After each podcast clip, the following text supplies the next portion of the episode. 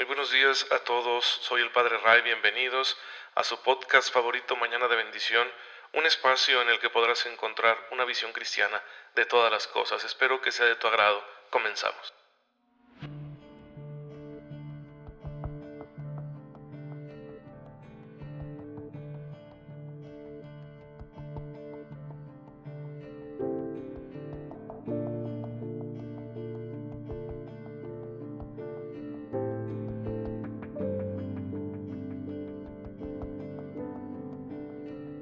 Muy buenos días, feliz jueves eucarístico. Recuerden que la iglesia nos invita hoy siempre a recordar la presencia de Jesús en la Eucaristía para que nosotros podamos acercarnos al misterio de la presencia de Jesús en el Santísimo Sacramento con devoción y le presentemos ahí todas nuestras inquietudes, todas nuestras dificultades, todo lo que agita nuestro corazón y Él fortalezca nuestra fe y nuestra esperanza y encienda nuestra caridad. El día de hoy la iglesia celebra a Santa Brígida de Suecia, una mujer de familia noble que se dedicó en cuerpo y alma a sus hijos, a su esposo, hasta que enviudó. Una vez viuda decidió, pues, entregarse a la oración y a la caridad y fundó a las Brigidinas, unas religiosas dedicadas a la oración y a la evangelización. Luego se trasladó a la ciudad de Roma, donde continuó con esta obra de las Brigidinas y que además con su ejemplo de virtud contribuyó muchísimo pues a dar testimonio en una sociedad decadente, a tratar de reformar las costumbres de aquel tiempo con su buen ejemplo como mujer de Dios. Siempre es preciso tener el ejemplo de los santos muy presente en nuestra vida porque nos ayuda a recordar que no importa qué tan corrompido esté el ambiente en el que nosotros vivimos, siempre podremos ser en él una luz, una, un ejemplo, un testimonio, una llamada de atención para que la gente al ver cómo vivimos cristianamente, pues se sientan atraídos por el amor de Dios, se acerquen a Él, lo conozcan, lo amen y lo sirvan, y en ello encuentren su felicidad y se abran para ellos las puertas del reino de los cielos, las puertas de la salvación. El día de ayer, queridos hermanos, les dejé sin el podcast porque aproveché para visitar a mis familiares, a mis papás allá en, el bonito Saucillo, ya que no lo había hecho con todo este ajetreo que he estado viviendo por el cambio y la mudanza. Pero bueno, ya pude hacerlo, gracias a Dios. Pero aquí estamos de nuevo. Les recuerdo que estamos estudiando, siguiendo lo que nos dice el catecismo, la dimensión ética de nuestra fe, la teología moral católica. Y estamos contemplando este elemento comunitario que tiene la ética cristiana. Es decir, que la ética no puede ser, la moral cristiana no puede ser una realidad autorreferencial, sino que siempre tendrá que ser una salida de nosotros mismos para ir al encuentro del hermano, para construir una sociedad mejor basada en los valores del Evangelio. ¿Por qué sucede esto? Bueno, Dios nos hizo así, seres gregarios, seres sociales. Está inscrito en nuestra naturaleza que debemos salir al encuentro del otro para amarlo. De hecho, si no lo hacemos, pues como que nuestra vida no llega a ser plena, ¿verdad? Se queda muy, pero muy limitada. Entonces, este aspecto es irrenunciable. Nosotros tenemos que estar muy atentos a Él todos los días de nuestra vida. ¿Cómo podemos nosotros vivir cristianamente nuestra dimensión social? Pues en primer lugar entender que el Evangelio también tiene que transformar nuestra manera de relacionarnos con los demás porque como personas nunca somos meramente individuos, sino que siempre somos seres en relación. Por lo tanto, el Señor quiere que su Evangelio, al entrar en nuestra vida y transformarla, transforme también nuestras relaciones, que tengamos nuevas maneras de relacionarnos y no solo a nivel interpersonal, sino también a, a, nivel público, a nivel civil. Es decir, un cristiano tiene que ser un buen ciudadano, tiene que ser conocedor de las leyes, tiene que respetarlas y al mismo tiempo tiene que enterarse de su realidad y contribuir al bien común. Y esto muchas veces implicará denunciar lo que no está contribuyendo al bien común, denunciar las injusticias, los abusos, la corrupción, ¿verdad? Que puede darse en todos los niveles de la vida pública. Y pues si el Evangelio transforma nuestra manera de relacionarnos, es porque nos ayuda a entender que siempre el amor de Dios nos impulsará a amar al prójimo y que la única forma de comprobar si uno ama a Dios es si ama al prójimo. Mm, lo dice el Señor cuando le preguntan sobre cuál es el mandamiento más importante, pues la respuesta es obvia, ellos ya la sabían. Les da el primer mandamiento, amar a Dios sobre todas las cosas. Luego les dice que hay otro mandamiento muy importante que es ama a tu prójimo como a ti mismo. Ellos también ya lo conocían, está en el Levítico. ¿Cuál es entonces la novedad en la enseñanza de Jesús? El enlazarlos, el ponerlos tan cerca el uno del otro. De hecho, creo que en la mentalidad de Jesús son uno solo.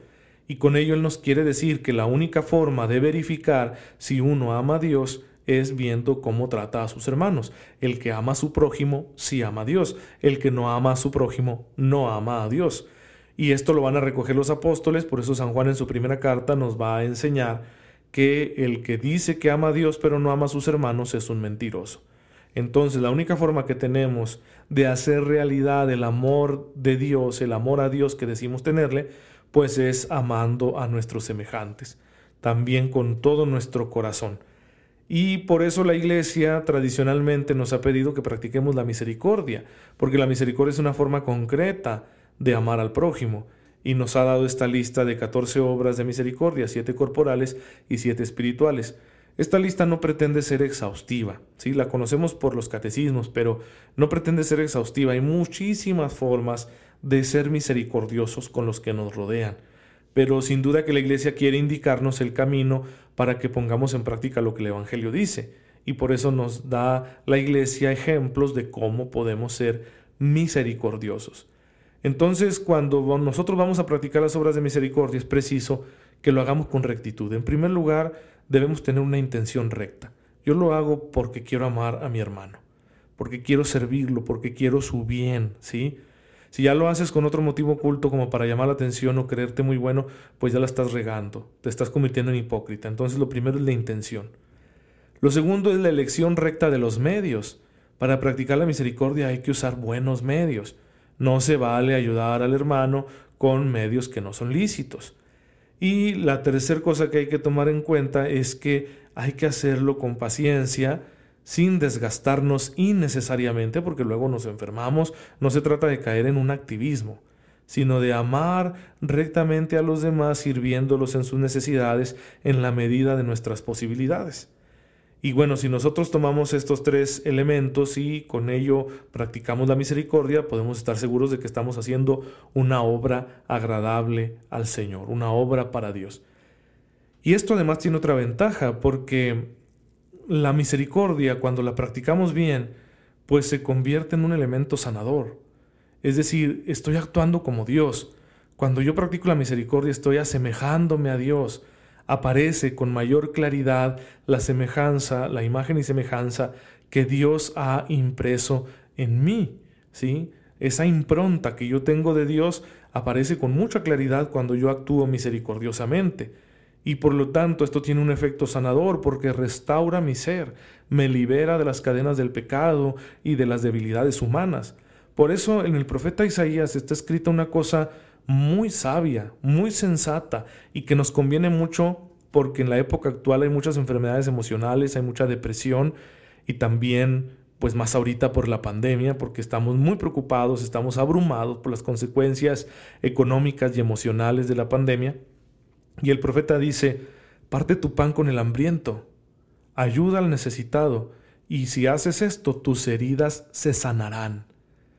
Qué, sabias palabras y qué convenientes, porque significa que si yo me siento desesperado, si yo me siento desesperanzado, si estoy ansioso, triste, abrumado, lo que tengo que hacer es salir de mí mismo y compartir la vida con mi hermano y encontrarme con él y con sus necesidades y ayudarlo ahí, ser solidario, compasivo, comprensivo, empático, generoso en mi servicio con el prójimo para que así cuando yo practique la misericordia, el Señor se haga cargo de lo mío, de mis preocupaciones y de mis inquietudes. ¿Cuántas veces nos enfermamos emocionalmente por estar demasiado centrados en nosotros mismos? Entonces, practica la misericordia y el Señor se hará cargo de tus asuntos. Pues bien, esto es muy importante. Y luego, obviamente, la misericordia no puede quedarse solo en el nivel interpersonal, también debe tener una referencia social. ¿Cómo es esto? Sí, en nuestra vida civil, en nuestra vida pública, tendremos que practicar la misericordia. Por eso muchas veces habrá que defender a los más débiles de las injusticias, habrá que levantar la voz por aquellos que son eh, abusados o que sus derechos son pisoteados o que se encuentran en una situación de vulnerabilidad y no se les está prestando la atención social que se debe. Bueno, hay que hacernos presentes, podemos hacerlo de muchas maneras ayudándolos con sus necesidades, pero también defendiendo sus derechos y promoviendo su dignidad.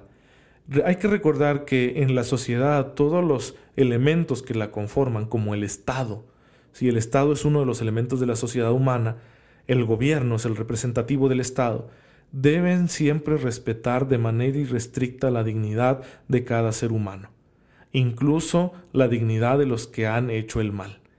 El que hace el mal en la sociedad tiene que enfrentar las consecuencias de sus actos. Si fue injusto, si fue abusivo, si fue violento, si fue corrupto, la ley tiene que castigarlo, ¿sí? ¿Cómo? Bueno, tiene que darle la oportunidad de mm, saldar su deuda con la sociedad de una u otra manera o tiene que limitarlo, limitarle a lo mejor su libertad, pues para que no vuelva a hacer daño, ¿verdad? Porque sería un grave problema dejarlo suelto. Pero eso no significa que no tenga dignidad y que sea válido para nosotros humillarlo o eliminarlo sin más. Y esto pasa muchas veces con los más vulnerables. Pasa, por ejemplo, ahorita con los más ancianos que están muy enfermos, a veces ya muy limitados y que decimos, ¿qué clase de vida es esta? ¿No, ¿No sería mejor eliminarlos? Y yo me pregunto si eso es verdadera compasión o si más bien es nuestra comodidad, porque no queremos estar lidiando con ellos, porque cuidar a una persona mayor, enferma, pues es pesado y es caro, etc. Lo mismo sucede con los no nacidos, ¿sí? no tienen voz ni voto, ¿verdad? se encuentran en la etapa inicial de su desarrollo, pero ya son individuos de la especie humana y conllevan una dignidad que hay que respetar. El no nacido debe tener un estatus moral y por lo tanto un estatus jurídico. Nosotros como cristianos tenemos que levantar la voz para defender a estos grupos vulnerables, especialmente cuando desde posturas ideológicas que no podemos compartir, el Estado trata de justificar y legitimar, por ejemplo, el asesinato de estas personas con la eutanasia o con el aborto entre otros temas morales, éticos que se van a dar en el ámbito social. Y tú y yo no podemos vivir nuestra fe de una manera intimista, ahí encerrados en nuestra habitación, ¿verdad? Ahí metidos en la sacristía de nuestra parroquia, sin que nuestra fe tenga un impacto en la vida social. Y a lo mejor, ya que en México va a ser muy común, cuando tú entres en la vida política a dar tu opinión como cristiano, como hijo de Dios, a defender la dignidad de los más vulnerables, te van a decir, no, mira, aquí no puedes meter la religión, sí, hay que darle a Dios lo que es de Dios y al César lo que es del César. Esa es una interpretación sesgada de unas palabras de la Escritura. Cuando Jesús dijo, él no estaba hablando de una separación radical entre la esfera religiosa y la esfera gubernamental. De lo que estaba hablando el Señor era de que es justo pagar impuestos porque los impuestos contribuyen para el bien común y el encargado de eso es el César, el emperador, es decir, el gobernante. Porque las monedas tenían la imagen del gobernante, pues dénselas para que haga lo que tenga que hacer. Pero al mismo tiempo, implícitamente, Jesús está diciendo lo que den a Dios lo que es de Dios. La imagen de Dios no está en monedas. ¿Dónde está la imagen de Dios? En los seres humanos, creados a imagen y semejanza suya. Ah, bueno, esos son de Dios. Esos no se lo pueden dar al César. El César, dígase el Estado, dígase el gobierno, dígase los poderes políticos, económicos, etcétera, no pueden disponer de lo que es de Dios. No pueden disponer del ser humano que es imagen y semejanza de Dios. No pueden pisotear la dignidad de los seres humanos. ¿sí? Por eso el aparato jurídico, la ley, que tenga una sociedad, una nación, debe respetar siempre de manera absoluta la dignidad de todos los miembros de esa sociedad. Y nosotros como cristianos tendremos que practicar la misericordia, también levantando la voz para denunciar las injusticias y para velar que verdaderamente se respete esa dignidad. Así que en el ámbito público, en el ámbito civil, también podemos practicar la misericordia porque nuestra conducta cristiana, nuestra moral cristiana tiene esta referencia social comunitaria que no le podemos quitar. Bien hermanos, ya no abuso más de su tiempo, espero que les haya servido esta reflexión, pueden mandarme cualquier mensaje de, de alguna duda que tengan o inquietud a mi página de Facebook Padre Ray. Señor, te damos gracias porque nos haces vivir en una sola familia. Ayúdanos a respetarnos siempre mutuamente en esa dignidad que tú nos has dado. Por Jesucristo nuestro Señor. Amén. El Señor esté con ustedes. La bendición de Dios Todopoderoso, Padre, Hijo y Espíritu Santo, descienda sobre ustedes y los acompañe siempre. Gracias por estar en sintonía con su servidor. Oren por mí, yo lo hago por ustedes y nos vemos mañana si Dios lo permite.